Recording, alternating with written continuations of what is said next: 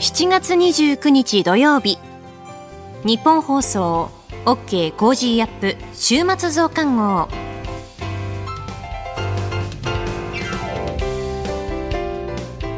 ニッポン放送アナウンサーの新行市佳です。OK Cozy up 週末増刊号。今週の放送でセレクトした聞きどころ今後のニュースの予定を紹介していくプログラムです。今週もお付き合いください。今週取り上げたニュースを振り返っていきます。先端半導体の製造装置輸出の規制を強化。ウクライナのオデッサにある世界遺産破壊でユネスコがロシアを非難。性犯罪歴の紹介、日本版 DBS 法案化へ。政府健康保険証の来年秋廃止の方針は変わらず。ビッグモーター社長辞任、不正陳謝。被害者に返金へ。中国、新豪外相、解任。アメリカ FRB のパウエル議長0.25%の利上げを発表。最低賃金、全国平均で初の1000円台で最終調整。こういったニュースを取り上げました。それでは今週のプレイバックです。7月26日水曜日にお送りした河野太郎デジタル担当大臣のインタビューを改めてお届けします。マイナンバーをめぐる問題、並びにヨーロッパ、中東のデジタル化について伺い、コメンテーターの高橋洋一さんにも解説していただきました。それでは今週のプレイバック。マイナンバーをめぐる問題、今日参議院で閉会中審査。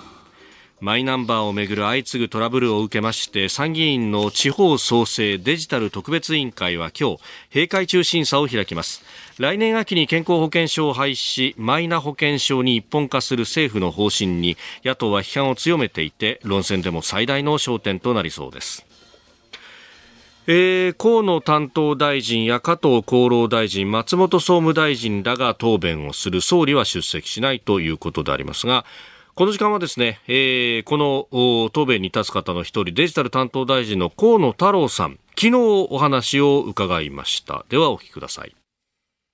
おはようございます。おはようございます。よろしくお願いします。ますまあ、河野さんにお話伺うとなると、まずはマイナンバーカードを伺わざるを得ないというかですね、はい、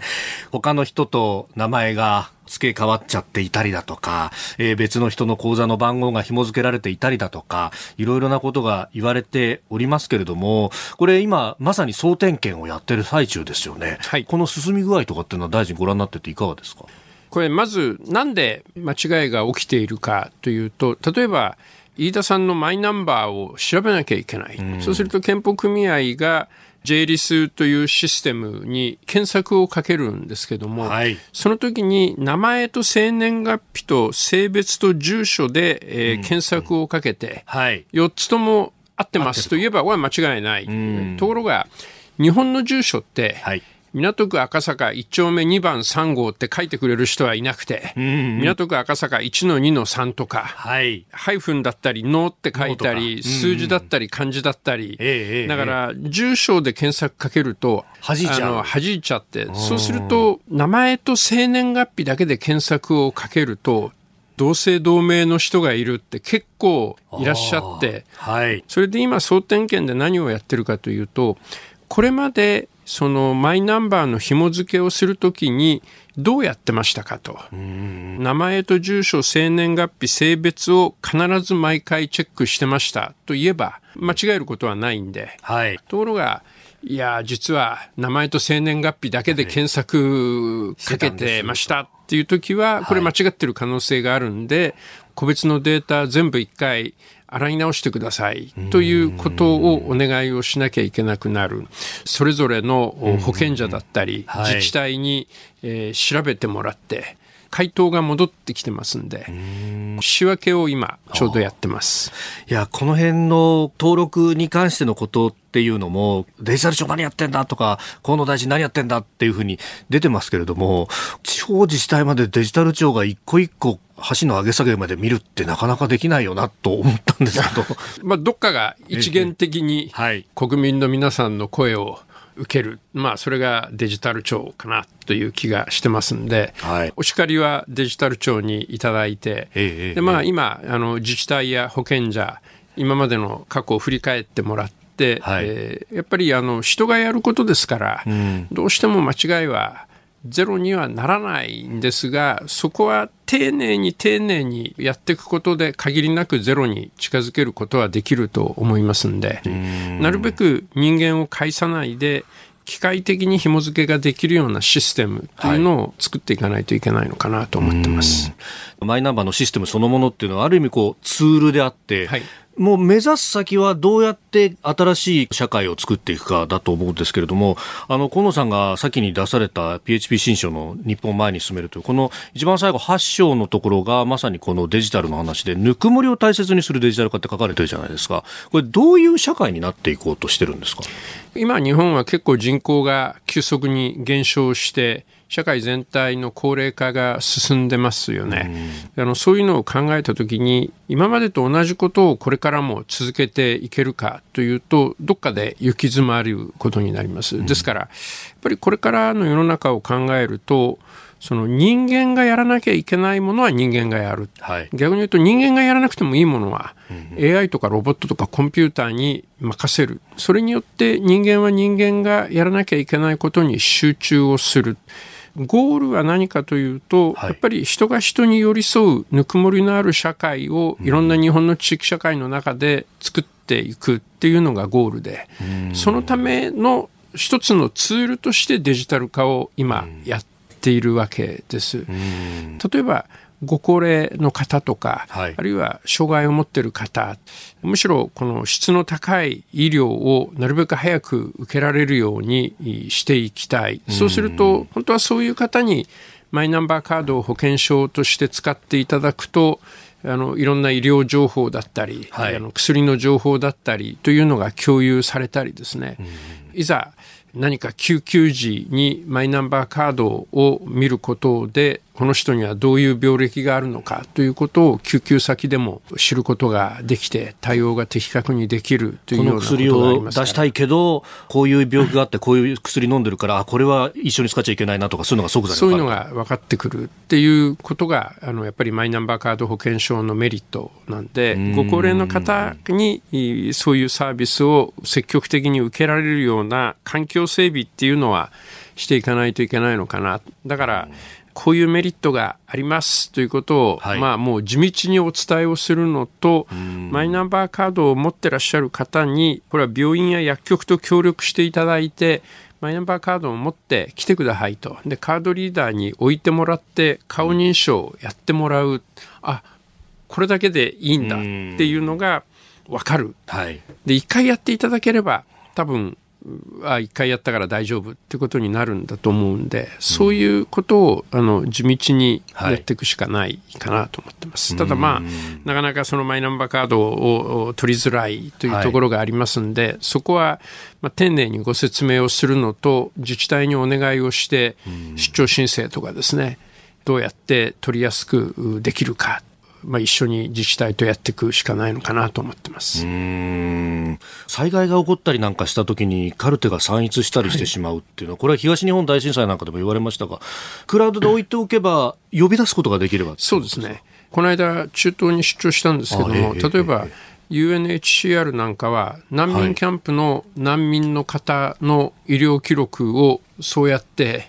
あのシェアできるようにしているっていう、えー、それデータの呼び出しは顔認証なんですか？いやスーパーマーケットに行った時に目の交際をチェックしてその人の口座からその金額を引き落としますというのをもう10年ぐらい前からやってますんでひょっとすると目の交際で呼び出してるかもしれません。ああそういうこう本人確認のやり方だとかっていうのはい。ろいろあるわけですもんね、配給切符を配らなくてもいいんですね。で、その配給切符が偽造されたり、はい、盗まれたりということがないんで、必ず本人の分が本人に毎月渡る。で、それを使って必要な小麦粉だったり油だったりっていうものを買って難民キャンプでもちゃんと生活が成り立つっていうシステムになってましたね。えー、河野担当大臣とのインタビューをお聞きいただきました。まあ、インタビューのね、前後でもまたお話をしている機会があって、まあ、そこで結局この話って名寄せのトラブルじゃないですかと。ね、番号と名前と、そこが一致しない。うん年金でもありましたよねって話をして、うんうん、で、あの時は年金定期便っていうのを出してみんなに確認してもらったじゃないですかと、うん、同じことやったらどうですって聞いたんですよ。うん、で、そしたら、あの、マイナポータルってものがあるから、いちいち定期便出さなくても、ここで全部見ることができるんですよと、確認できるんですって言った。大臣、それもっと嫌いいじゃないですかって言ったんですけどね。それはね、あの、はい、定期便やったのは、あやったっていうか、私、あのね、政権になって、あの、第一安倍政権の時だったんだけど、はい、オレンジレーターって言って、ああいう仕組み作ったんですよね。えええ、それは。その時に中にいてやってもちろん中にいて、あの、要するにこういう話は重要なのは、政府の持ってる情報っていうのが、もしか不都合があった時に国民に開示して、国民にチェックしてもらうっていうのが大原則なわけ。で、そのために、あの、あの時はマイナポータルなかったから、実は定期便って形にしたわけ。あ、だから、あの、手紙の形にして、で、あれ、誕生日に必ずね、正午ぐらいに来ますよね。最初特別便って出して、それから定期便って出して、これでとにかく戻ってこないのをし集中的に調べろって、そういう言い方なの。戻ってきたやつは結構大丈夫だからって。でそうやって、あの、結構戦線をね、きちんと、ちゃんとフォーカスしてきちんとやらなきゃだめなんです、これ。どこに不具合があるかっていうのをまず特定するというところからそれで、今回の話で言うとね、はい、あの保険組合がやってるんだけど、その保険組合でまたチェックさせるっていうのはものすごい大変だから、だからマイナポータルを使って、はい、で、あの、マイナンバーカードを持ってる人って8割いるはずなんでね、その人にもしか、ま、間違ってたら、間違ってるかどうかって自分のサイト見て、健康保険組合番号すぐチェックできるんですよ。で、間違ってたらすぐ申告してくれっていうの。そして1万ポイント差し上げますっていうのが一番簡単なんです。これが、これは詫びしてやつです。そうするとそれで8万、8000万件ぐらい終わっちゃうんだよね。でみんな必死になって調べますよ、これやると。あもし間違いがあれば。それで、あの、ヒューマンエラーはね、結構少ないんですよね。あの、宝くじ程度のレベルの話だから、これやったって多分ね、そうね、もう本当に、えー、すごい少額で終わっちゃうんだよね。ああ、なるほど、えー、そういうことをやって、やればいいのになと私なんか思うけどね。それちょっと行動経済学的なね、アプローチいいですけれども。河野デジタル担当大臣に聞くヨーロッパ中東のデジタル化河野太郎デジタル担当大臣は今月デジタル先進国のフィンランド、スウェーデン、エストニア、さらにはヨルダン、パレスチナ、イスラエルといった中東も訪問しております。現地視察会談どういったものだったのか河野さん自身に詳しく伺ってまいります。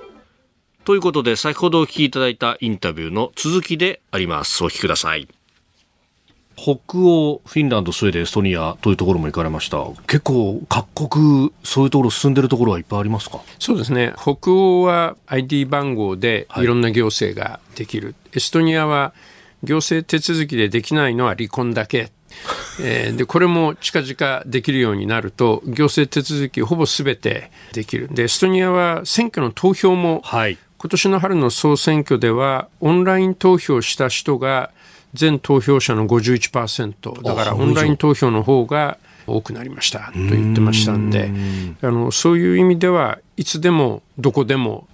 という行政サービスを受けることができるようになってるっていうのはこれはやっぱり見習うべきところは多いと思いますね。大臣ツイッターも頻繁にやってらっしゃいますんでそこでこう見かけたんですがエストニアでファーストフードですかね、はい、配達の自動運転のああいうのが普通にやってるんですね。そうですね。あれはケンタッキーフライドチキンの自動運転車で、はい、あれはエストニアの技術で、えーはい、自動運転車が目の前に来ると暗証番号を入れると自分の注文したところの箱が開いて自分のものを取り出せるっていうことに、えー、なってる。動く宅配ボックスみたいな。動く宅配ボックスですね、まさに。あの、びっくりしたのは、パレスチナで若い人たちが自動運転のスタートアップというのを立ち上げていて、えー、そこで開発した技術がヨーロッパなんかでももう実験を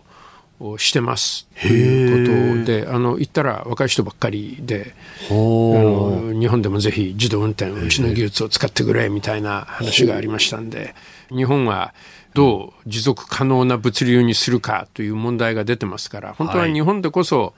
自動運転の技術っていうのを先にやらなきゃいけなかったんだと思いますね。それがなかなか規制の問題をクリアできずに、はい、えー、進められてないっていうのはちちょっとじくじたる思いがあります。自動運転のバスとか、一部自治体だとかでね、やってますけれども、速度の規制があったりとか、結構この規制の部分っていうのがいろいろそうですね、アメリカのサンフランシスコなんかは、あれだけの街で自動運転でタクシー走らせてるっていうところもありますんで、やっぱり日本でこそ、そういう技術がしっかり確立できるような努力っていうのは、これ、官民挙げてやんなきゃいけないと思います。それこそ、このところのね、災害の多さであったりとか、で、それで傷んでしまった鉄道とかがその後復旧できずにと。うん、だからこの地方交通は特にリデザインどうするっていうのは、はい、これデジタル化とも密接に絡んできますか？そうですね。特に過疎化してしまったところ、この路線バスを維持できなくなったり、はい、本数が間引かれたり、だから運転手さんが運転するバスとバスの間に自動運転のバスを走らすことができれば、そういう地域でも公共の足を確保できますしそれこそ地方だけの話じゃなくて私横須賀出身なんですけどやっぱり路線バスがどんどん本数減ってとか、うんうんうん、そういうことって都心のちょっと近くのニュータウンとかでも起こってることですよね。そうですね。かつての新興住宅がそのまま高年齢化して出ていたスーパーが撤退をして買い物難民になりましたっていうのは神奈川県内でも何か所もありますんでやっぱりデジタル技術をしっかり活用して生活の質を上げていくっていうのは大事だと思います。それによってどこに住んでても一人一人が活躍できる社会になっていくということですか？そうですね。一人一人の生活の質を維持するあるいは向上していく。そのためにもいろんなデジタル化デジタル技術っていうのを使っていかないといけないのかなと思います。日本の社会をそうやって作り変える。大事やっぱりそのためにはトップ目指さないといけないんじゃないですか。まあ、まずはあのマイナンバーカードをしっかり、はい、皆さんに使っていただけるように頑張ります。最後の質問は間がありました。ということでありました。まあ、あの、各国をね、えー、回られてきた直後であったということもあるんで、まあ、そんな話もありましたけれども、まあ、まずはマイナンバーカードをしっかり使ってもらえるようにということで、えー、ありました。まあ、でね、あの、はい早く日本でや、いや、なほ他の国なんかどうでもいいけど、早く日本でやってくれっていう感じですよね。あれだよね、あの保険証は使えるようになって、あの、あのなんか読み取り機っていうのはどこでも私に行く町医者でも入るようになったから、そしたらね、あの、要するに今まで保険証で、はい、あの、なんか本人確認でミスっていうのは随分あってね、あの、年間500万件って言われて、そのコストが1000億円っていうのは、これは厚労省のデータにもあるんですよ。で、それがね、もうすっごい楽になったってみんな言ってましたよ。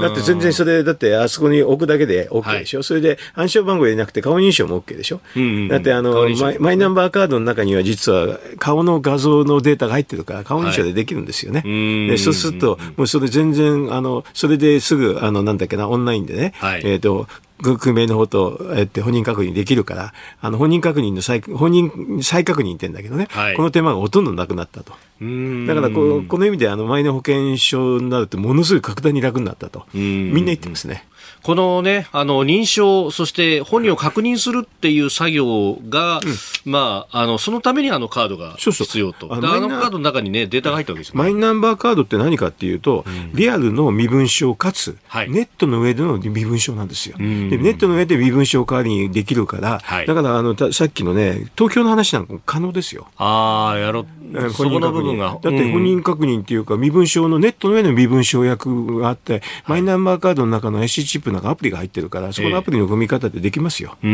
んで結局、その、このね、ネット投票の話とかっていうのも、一人一票の原則が、どう担保されるかってところが問題だったんだけど、これで本人確認ができれば、できればできます。うん、なりすましを防止することが、できるし今よりもひょっとするとできるかもしれない。うん、だから、うまく使うっていうかね、早くね、この海外の例でどうのこうのっていうから、技術的にはできるんだから、進めていけばいいのにね、できるものから。うん。まあ、あとは、そのね、エラーとかそういうものを絶対に許さないみたいな風潮というか、そういうところが、ひょっとすると足踏みになってるかもしれない。ちょっと言ったけど、あのね、ヒューマンエラーの確率って、宝くじに当たるような話だから、おお詫びすればいいんじゃないの？詫びしでね。で、それは、あの、なんていうかな、普通の今のシステムのミスの方がはるかに大きくて、例えばね、健康保険証ですとね、はい、500万件本人確認、再確認しなきゃいけなくて1000億円かかるんだからね。それに比べたらもう、マイナンバーのマイナカードの方が、マイナ保険証の方がはるかにコストでスで、あの、間違い少ないですよ。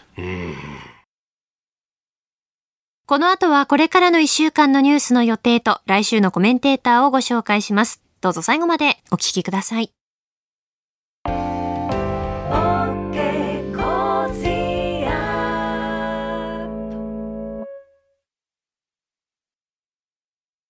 自分よし、相手よし、第三者よし。この三方よしの考え方は、より良い人生を築くための重要な指針です。モラロジー道徳教育財団は、ビジネスリーダーのための経営誌、月刊三方よし経営を発刊。人づくり、SDGs に取り組む企業の皆さんにおすすめの一冊です。お問い合わせいただいた方全員に、月刊三方よし経営の見本誌、さらに、小冊子心に残る話ベストセレクションを漏れなくプレゼントしています。詳しくは、ニッポン放送のホームページ内のバナーをクリック。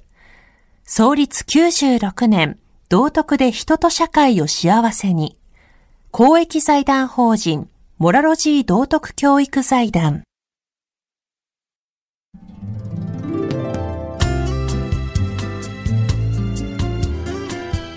OK Cozy up 週末増刊号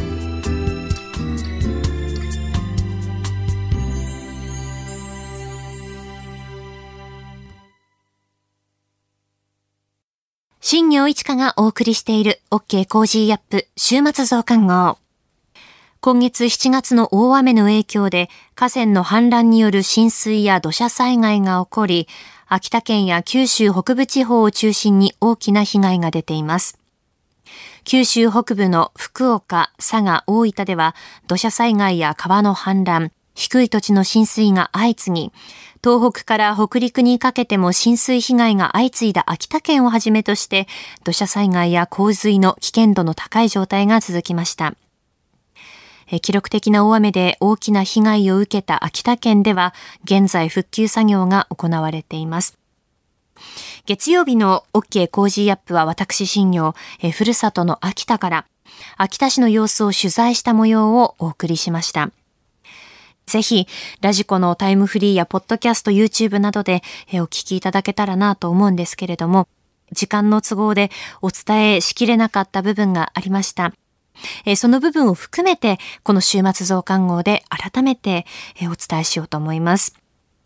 え私は先週の土曜日に朝一の飛行機に乗って秋田に入りまして、えー、秋田駅の駅前、南通り、中通り、えー、東通り、あと川端、奈良山大本町、広表などを歩き回って取材をしました。で、ちょうどその秋田に戻った先週の土曜日に、えー、東北は梅雨明けしたとみられると発表されまして、えー、本当に強い日差しが照りつける中で復旧作業が各地域で行われていました。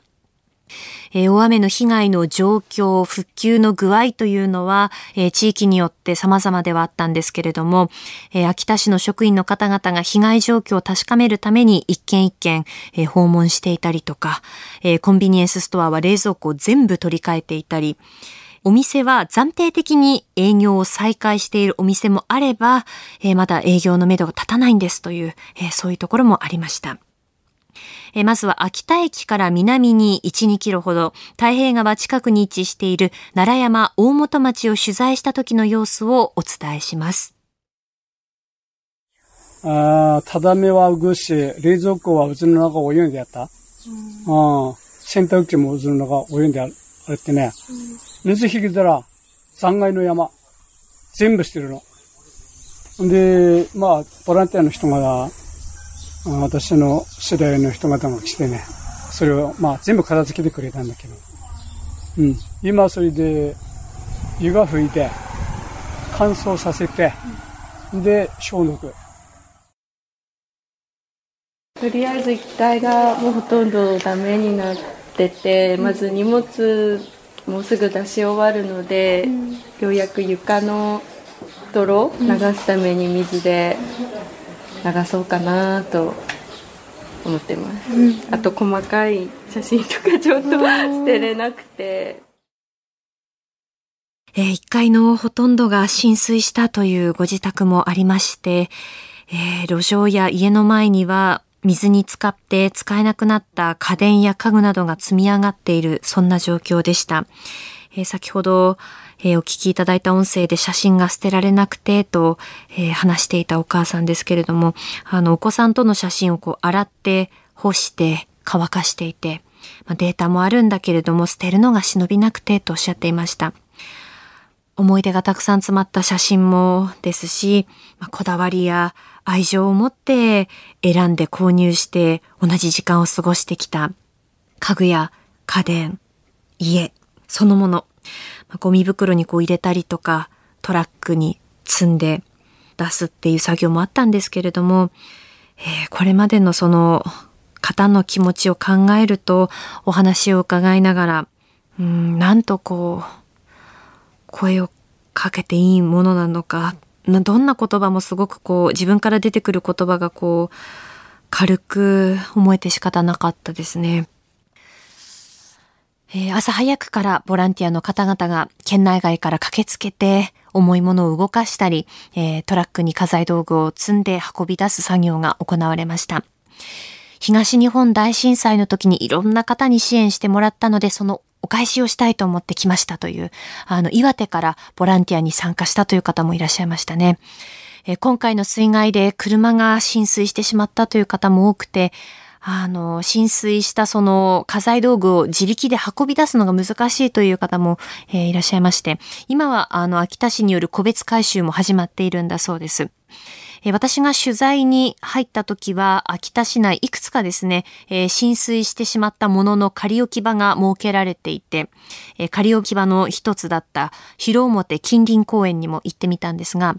ブランコや滑り台、そのまあ公園として普段は使われているところですので、その遊具の周りをぐるっと火災道具が取り囲むようにして山積みになっていました。で、まあ、すごくこう、晴れていて、まあ、暑い日でしたので、砂ぼこりが舞って風が吹くたびに匂いが立ち込める、そんな状況でしたね。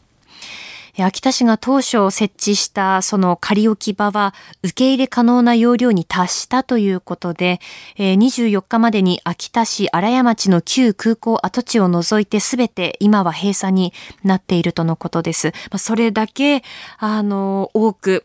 浸水したものがあるということで、今後これをこうどうしていくかというのは課題になってきそうですね。えー、今回の秋田市の大雨の被害、河川の氾濫もあったんですけれども、加えて内水氾濫が起きたのではないかと言われています。内水氾濫というのは下水道や水路の排水能力を超える雨が降ったり排水先の河川の水位が高くなったりして行き場を失った雨の水が市街地に溢れ出る災害のことを言います。え道路の舗装が進んだ都市部で起きやすいと言われている現象が、うん、秋田市では起きたのではないかということで、えー、これはですね、東京でもそうですし、まあ、全国どこでも起こりうることですので、まあ、決して人事ではないなと、えー、感じました。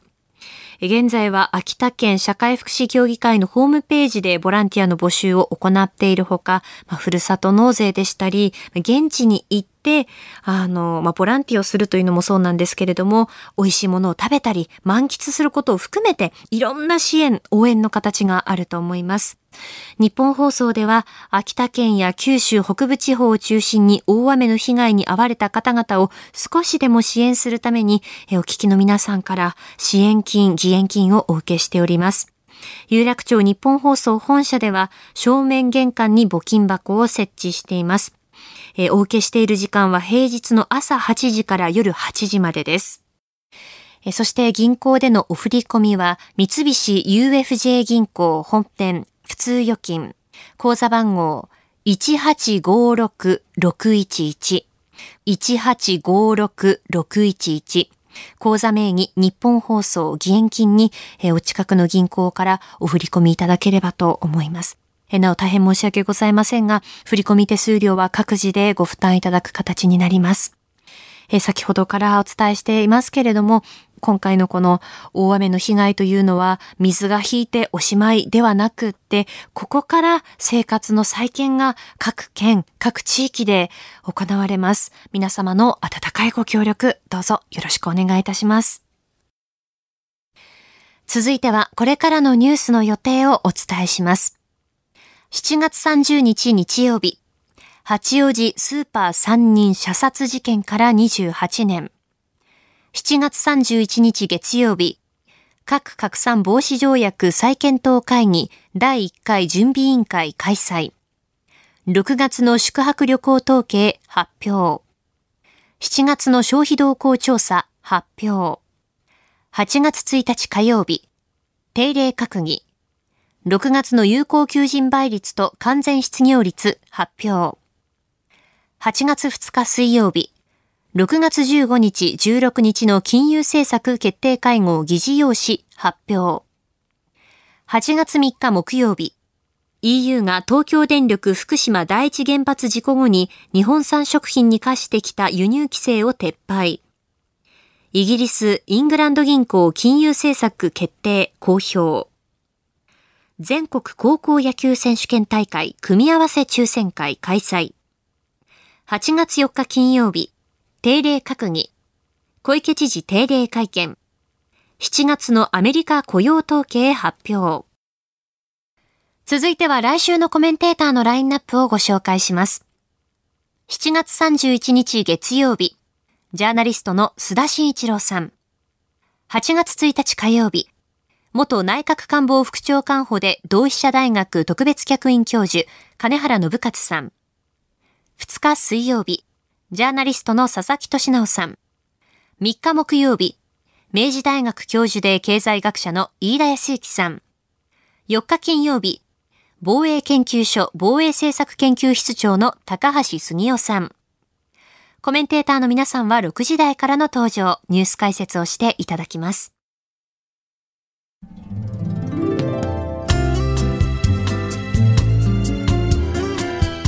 OK コージーアップ週末増刊号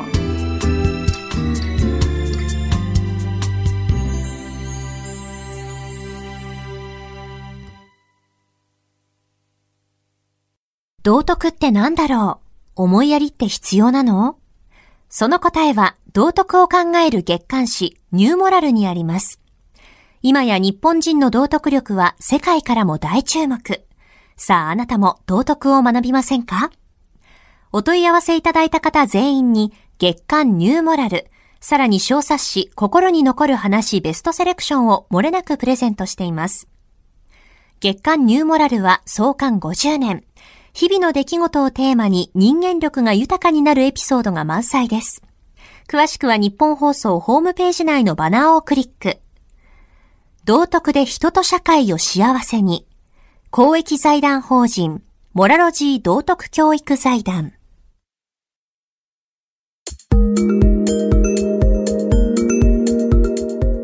なたと一緒に作るニュース番組、ニッポン放送、飯田浩司の OK Cozy up。平日月曜日から金曜日、朝6時から8時までの生放送でお届けしています。ぜひ FM 放送、AM 放送はもちろん、ラジコやラジコのタイムフリーでもお楽しみください。OK Cozy up 週末増刊号。ここまでのお相手は、ニッポン放送アナウンサーの新行市佳でした。